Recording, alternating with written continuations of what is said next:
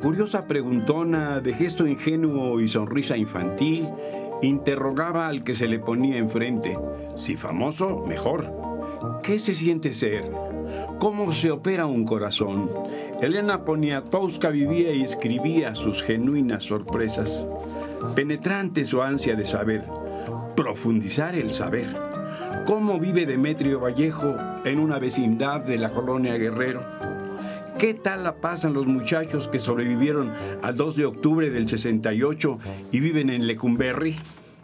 ¿Cómo fue la noche de Tlatelolco? Elena Poniatowska sondea, hurga en el pasado.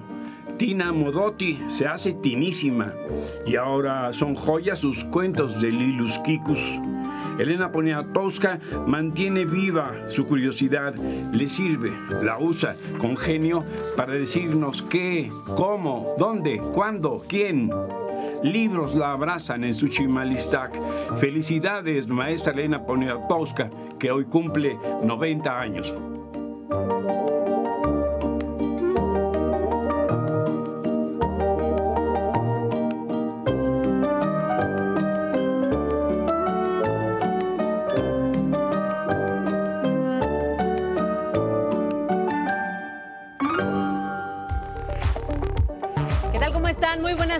Estas son las noticias más sobresalientes de este jueves al momento. Anuncia el presidente aumento a sueldos de trabajadores del gobierno. El primer mandatario indicó que luego del incremento a maestros se aumentará a policías, personal de salud y en general a toda la burocracia. Además, garantizó la regularización de plazas a trabajadores de la salud. Cero impunidad sigue dando frutos. Detienen a 300 presuntos delincuentes. Pertenecen a diferentes grupos criminales, reporta la Secretaría de Seguridad y Protección Ciudadana. En tanto, el presidente López Obrador destacó que hoy la Ciudad de México es más segura que algunas ciudades estadounidenses resultados tangibles en la lucha contra la corrupción. En tres años se han recuperado miles de millones de pesos en temas como el combate al huachicol, cobro a grandes corporativos que no pagaban impuestos y al cerrarse la llave a la corrupción en el presupuesto público. Inaugura gran laboratorio el IPN. Tener una infraestructura adecuada repercute directamente en la calidad de la enseñanza y de la investigación, destacó el director del Politécnico, doctor Arturo Reyes Sandoval.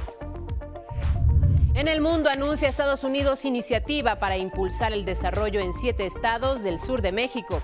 La Agencia de los Estados Unidos para el Desarrollo, USAID, destinará 30 millones de dólares para apuntalar el crecimiento en Campeche, Chiapas, Oaxaca, Quintana Roo, Tabasco, Yucatán y Veracruz, generando empleo y sustentabilidad.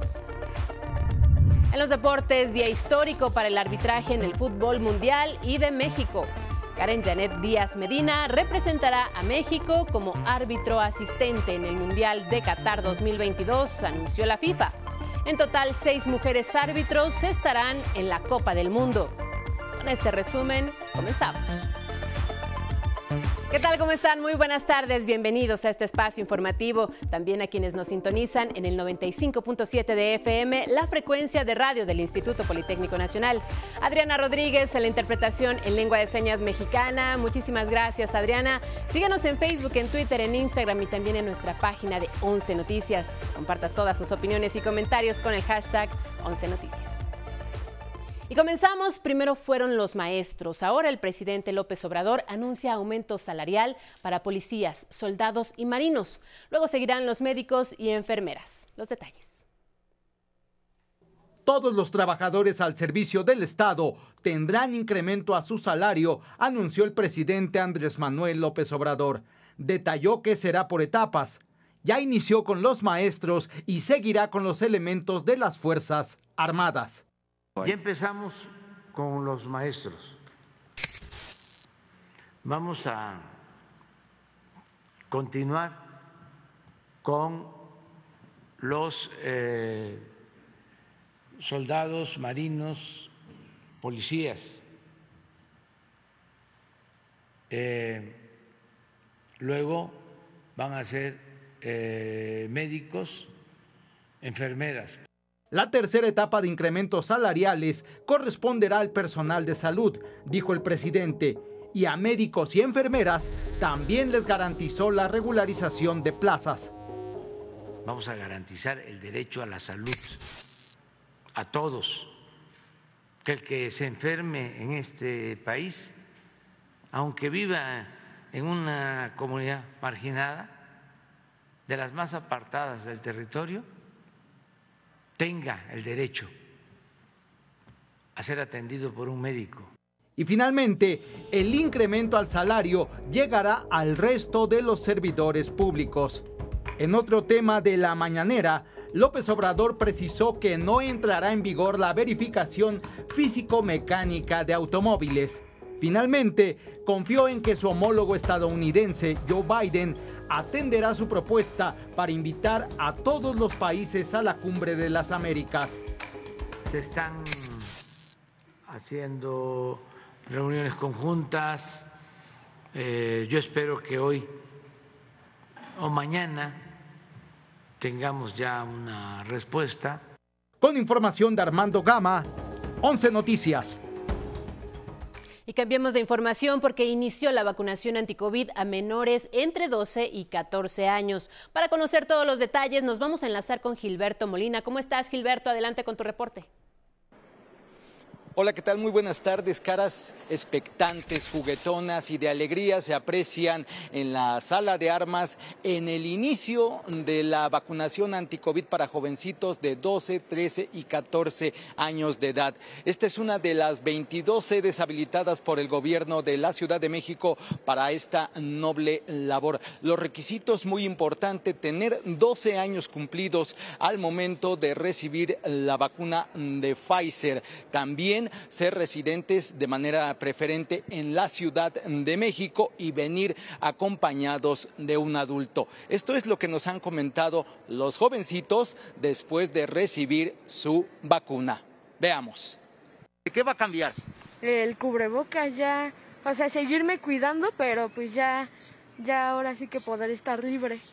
Ya no tienes la inseguridad de que te puede dar pues el bicho pero la vacuna no significa que ya me puedo salir a la calle como antes.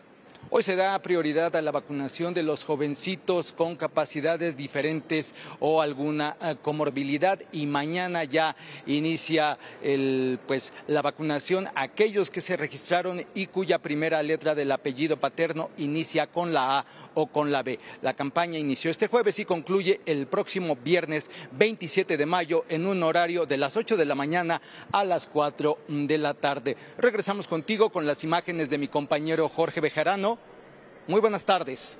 Muy buenas tardes, Gilberto. Muchas gracias a ti y a tu equipo. Y tenemos más información del país. En Chiapas, tras una mesa de negociación entre autoridades locales y federales con integrantes de la Alianza de Organizaciones y Sindicatos de Izquierdas, acordaron liberar a 36 indígenas tojolabales en el municipio de Altamirano, plagiados hace casi cinco meses. En Tamaulipas, un tráiler que se impactó contra un autobús a la altura del kilómetro 265 de la carretera Victoria Matamoros iba lleno de 4 toneladas de animales muertos, principalmente perros y gatos. La unidad iba de Querétaro a Brownsville, Texas. No hay detenidos.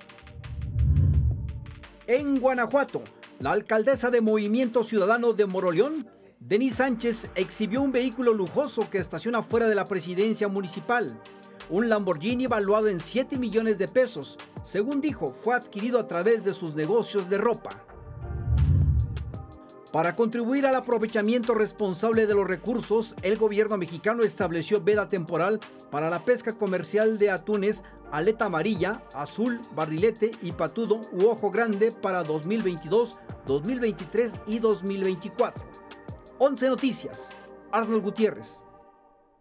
En la conferencia matutina se dio a conocer el reporte Cero Impunidad, la estrategia del gobierno para dar seguimiento a los casos de violencia. Le detallamos.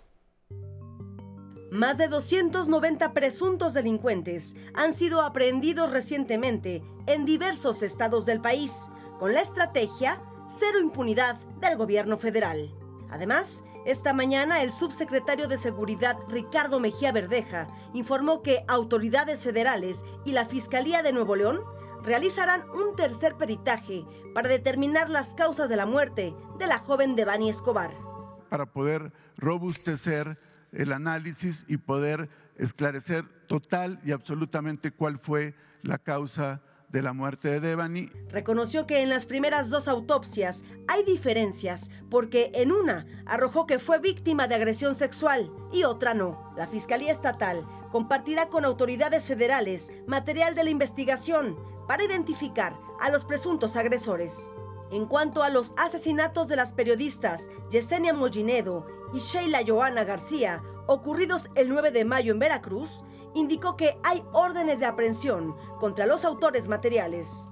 Además, como parte de esta estrategia, se detuvo en Cajeme, Sonora, a 181 presuntos generadores de violencia, acusados de feminicidio, homicidio o narcomenudeo, y en Zacatecas, otros 66 pertenecen a diferentes grupos criminales como el cártel de Sinaloa, el cártel Jalisco Nueva Generación, el cártel del Noreste. El presidente López Obrador destacó los avances en la seguridad de la Ciudad de México. Y se puede probar que es más segura que eh, varias ciudades de Estados Unidos. La Ciudad de México es más segura que Nueva York. Con información de Armando Gama, 11 Noticias. Y mire, el combate del gobierno federal a la corrupción sigue dando resultados. Por Huachicol se han recuperado más de 200 mil millones de pesos y 366 mil millones más de impuestos que antes se condonaban a las grandes empresas. Veamos. El actual gobierno ha cerrado la llave de la corrupción y ha recuperado más de 200 mil millones de pesos con el combate al robo de combustible conocido como Huachicol. Ese monto representa un año de presupuesto para la pensión de adultos mayores, indicó el presidente Andrés Manuel López Obrador. Esto ha significado un ahorro de 202 mil millones de pesos. En su conferencia matutina afirmó que las finanzas públicas se fortalecen con ahorros provenientes de la reestructuración de contratos de gasoductos, reclusorios, compras consolidadas de medicamentos y la cancelación del aeropuerto de Texcoco, entre otros. Hacían su agosto los contratos de obra. Además reveló los nombres de 25 corporativos que en los exenios de Calderón y Peña Nieto no pagaron impuestos. 366 mil millones de pesos de condonación de impuestos a las grandes empresas. Y no están todas. ¿eh? El primer puesto en la lista lo tiene Televisa con un monto superior a 20.488 millones de pesos. Banamex omitió pagar 15.848 millones. Cemex 12.775 millones. Grupo Carso dejó de pagar 10.292 millones. ICA y Grupo Salinas no ingresaron 7.8 y 7.7 mil millones de pesos respectivamente. Estas empresas ya están pagando, dijo, y los recursos son destinados a programas como becas estudiantiles, la escuela es nuestra y medicamentos gratuitos. Otro caso de corrupción es de la petrolera holandesa Vitol, que ya reveló nombres de exfuncionarios de Pemex a los que presuntamente sobornó, a los que se les fincarán responsabilidades. Con información de Armando Gama, 11 Noticias. Y de la lucha contra la corrupción es la crónica de Miguel Reyes Razo. Este fue, por décadas, el escenario en que transcurrió una casi increíble paradoja. Los políticos que aquí imperaban se dejaron engullir por poderosos oligarcas cuyas raterías legitimaron. Cínico andamiaje favoreció la privatización de bancos, telecomunicaciones, reclusorios, adquisición de medicamentos, concesiones mineras y la constante mengua de petróleos mexicanos y la Comisión Federal de Electricidad. La oligarquía se apropiaba y los expolíticos, ya metidos a gestores, legalizaban sus abusos. Echen un ojo a las reformas constitucionales que el neoliberalismo aprobó y aplaudió para observar las pérdidas que nuestro país sufrió. El presidente Andrés Manuel López Obrador repasó los ahorros que su régimen realiza. Suman miles y miles de billones frenar robo de combustible, exigir pago de impuestos a grandes consorcios, Echar de nuestra vida pública la corrupción sirve a la salud y felicidad del pueblo. Sigue la lucha contra la corrupción. La semana próxima daré grandes noticias, anticipó. En 11 Noticias, eh, Miguel Reyes Razo informó. En la relación con el vecino del norte, le adelanto que los gobiernos de México y Estados Unidos acordaron mantener el impulso al sureste nacional, por lo que mediante la Agencia de los Estados Unidos para el Desarrollo se destinarán 30 millones de dólares para apuntalar el crecimiento en Campeche, Chiapas, Oaxaca, Quintana Roo, Tabasco, Yucatán y Veracruz. En la quinta reunión de gobernadores del sur sureste de México, el embajador de Estados Unidos en México, Ken Salazar, presentó la iniciativa Promosur, cuyo nombre dijo puede cambiarse si los gobernadores y gobernadoras mexicanos así lo deciden. Se busca, dijo, invertir en mercados sostenibles para generar ventas e inversión por más de 250 millones de dólares. Y vamos con información de la Ciudad de México. En las demarcaciones Gustavo Amadero e Iztapalapa inició el programa federal de prevención de las violencias y las adicciones en escuelas secundarias. Promoverá actividades deportivas y culturales para generar espacios escolares seguros. Rosa Isela Rodríguez, secretaria de Seguridad y Protección Ciudadana, informó que se inicia en la capital mexicana, pero pronto se extenderá en el país. Lo primordial, dijo la jefa de gobierno Claudia Sheinbaum, es que los jóvenes conozcan el impacto de las adicciones en su vida. Y aquí en la Ciudad de México, la Unidad Profesional Interdisciplinaria en Ingeniería y Tecnologías Avanzadas del Instituto Politécnico Nacional cuenta con una nueva sede de laboratorio de pesados. Y Rafael Guadarrama nos tiene todos los pormenores. ¿Cómo estás, Rafael? Muy buenas tardes. Adelante. Sandra, me da mucho gusto saludarte y compartirte que el Instituto Politécnico Nacional está de manteles largos porque hace unos momentos se inauguró el edificio de laboratorio de pesados de la Unidad Profesional Interdisciplinaria en Ingeniería y Tecnologías Avanzadas, la OPITA, esto al norte de la Ciudad de México. Este inmueble de 2.942 metros cuadrados alberga 10 laboratorios con tecnología de punta que sin duda impulsará, llevará a nuevos niveles las ideas eh, que surjan desde esta unidad profesional. Sobre esto habló el director del Instituto Politécnico Nacional, el doctor Arturo Reyes Sandoval. Vamos a escuchar lo que nos dijo. Me enorgullece inaugurar el edificio de laboratorios de pesados. Este edificio tiene como objetivo apoyar las cinco ingenierías de esta unidad politécnica. Me refiero a mecatrónica, biónica, telemática, sistemas automotrices y en energía así como la maestría y el doctorado en tecnología avanzada. Tener una infraestructura adecuada repercute directamente en la calidad de la enseñanza y de la investigación, al tiempo que garantiza la seguridad y el bienestar emocional de la comunidad politécnica. El laboratorio de pesados implicó una inversión de 180 millones de pesos para la construcción del inmueble y el equipamiento. De hecho, parte de este equipo fue donado por Mitsubishi Electronic y Ford México. Los beneficiarios de este laboratorio en principio serán los 3.544 estudiantes de la UPITA. Con imágenes de Christopher Dávila y Carlos Izquierdo, es mi reporte. Muy buenas tardes. Muy buenas tardes, Rafael Guadarrama. Gracias a ti y a todo tu equipo. Y vámonos ahora con un tema que sin duda es de gran importancia para todos los jóvenes del país, quienes buscan ingresar al Instituto Politécnico Nacional. Y es que el próximo domingo 22 de mayo, por primera vez en la historia del IPN, se aplicará en línea el examen de admisión para la modalidad no escolarizada, es decir, quienes toman clases a distancia. Un proceso que echará mano de las nuevas tecnologías y con el cual los aspirantes podrán realizar su examen desde su propio lugar de residencia, con tan solo una computadora. Cabe señalar que para este ciclo escolar se han inscrito 127 mil aspirantes de distintas entidades del país. Para todos ellos les diremos en este noticiario y en todos nuestros espacios informativos los pasos a seguir para que puedan realizar su examen de admisión en línea. Así que agarren papel y lápiz y tomen nota.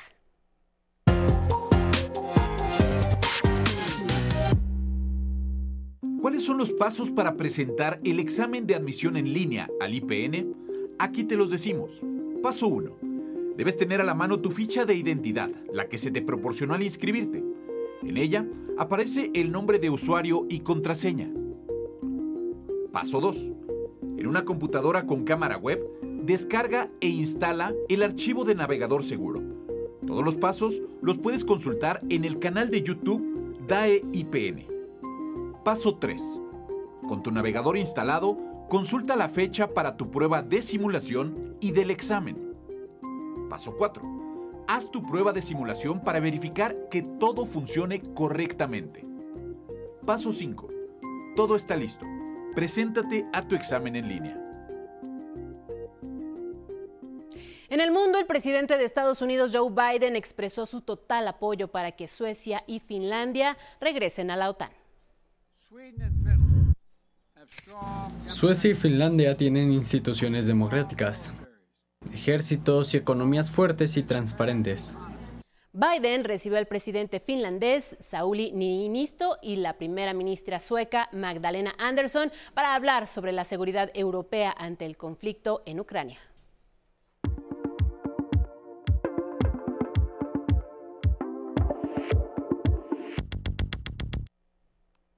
Es momento de los deportes contigo, Samuel Estrada. Bienvenido.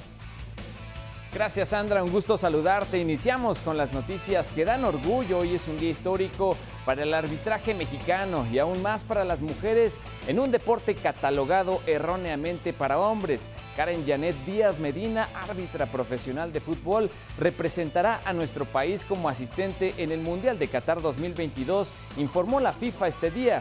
Nació el 10 de noviembre de 1984 en Aguascalientes, debutó profesionalmente en 2009 y en la Liga MX lo hizo en 2016. En 2018 se hizo acreedor al gafete FIFA con el que logrará su máximo sueño, estar en un campeonato mundial de fútbol. El nombre de Karen se une al de cinco árbitras internacionales que también estarán en Qatar. Ahora hablemos de las semifinales de la Liga MX. Anoche en el Estadio Jalisco, el Atlas derrotó tres goles a cero a los Tigres. Los autores de las anotaciones rojinegras fueron Julio César Purch, Luis Reyes y Julián Quiñones. Hoy se jugarán la otra semifinal en el Azteca, América contra Pachuca. Vamos al deporte ráfaga en los playoffs de la NBA. Anoche inició la final de la conferencia oeste que se llevaron los Warriors de Golden State venciendo 112 a 87 a los Mavericks de Dallas en el Chase Center de San Francisco, California. Stephen Curry brilló sobre la estrella de los Tejanos Luka Doncic y hoy a las 19.30 horas se jugará el segundo de la serie de la otra conferencia, la del este, entre Miami Heat y los Celtics de Boston que aventajan los muchachos de la Florida. Esto en los deportes. Muy buenas tardes. Muchísimas gracias, Samuel. Y como le decíamos al principio de este espacio, Elena Poniatowska, helenísima, cumplió 90 redondos años. Nos vamos a enlazar contigo, Miguel de la Cruz, porque nos tienes todos los detalles del homenaje nacional a esta brillante escritora, periodista, cronista, mujer. Muy buenas tardes, Miguel. Adelante con tu reporte.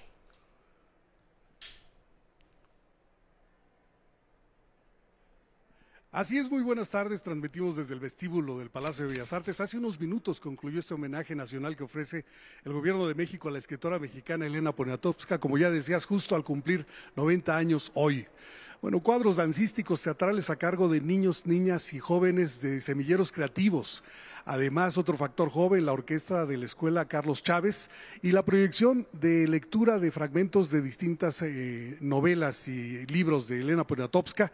Y al principio, justo al mediodía, llegó Elena Poniatowska aquí a la sala principal entre voces de júbilo y aplausos y las felicitaciones de la secretaria de eh, Cultura, Alejandra Fausto, de la jefa de gobierno, Claudia Sheinbaum, y del titular del Sistema Público de Radiodifusión del Estado mexicano, Genaro Villamil, que asistió en representación del presidente de México, Andrés Manuel López Obrador. Aquí las palabras. Nos has dado tanto, Elena, que hoy solo te toca gozar y recibir. Feliz cumpleaños. Elenita, con amor, que sean muchos, muchos años más de la gloria de tenerte. Gracias, Elena. Elena, como la de Troya, es nuestra antorcha. Nos ilumina, nos alumbra, nos deslumbra con la lucidez de su sencillez.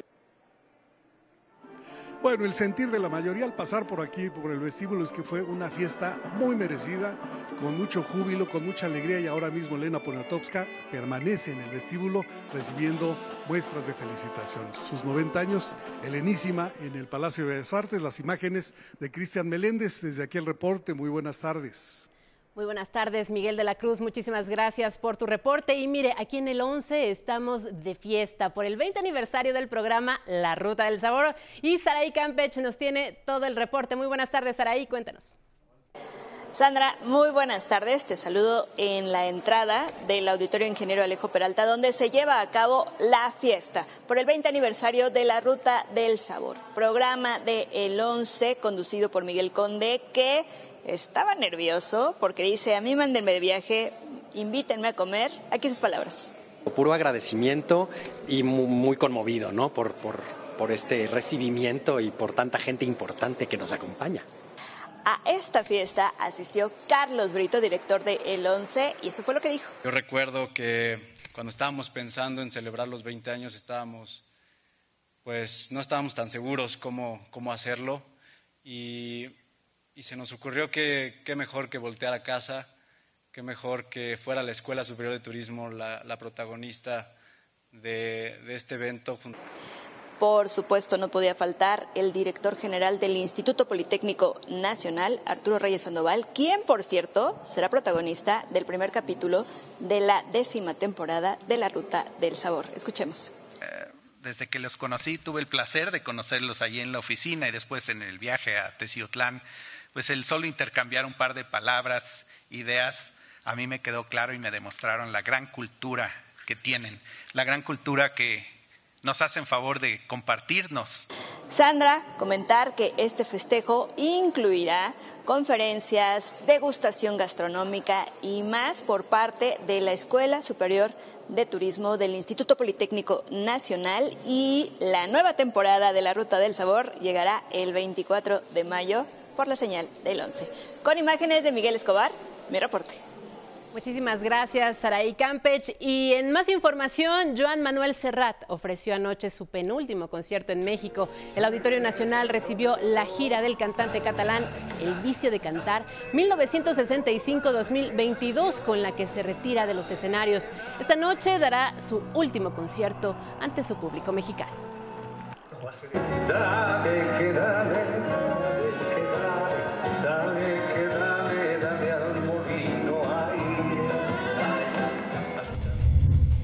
La ópera se unen en el nuevo disco de Geos, Sobreviviré. El grupo de Tijuana, Baja California, se presentó en la Ciudad de México y seguirá girando por la República Mexicana antes de viajar a Europa, un trabajo que requiere de muchísima preparación.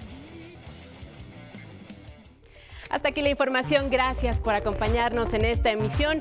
Lo voy a dejar antes con una imagen que se la voy a dar eh, en las redes sociales. Gracias por acompañarnos, siga con nosotros en la señal del 11.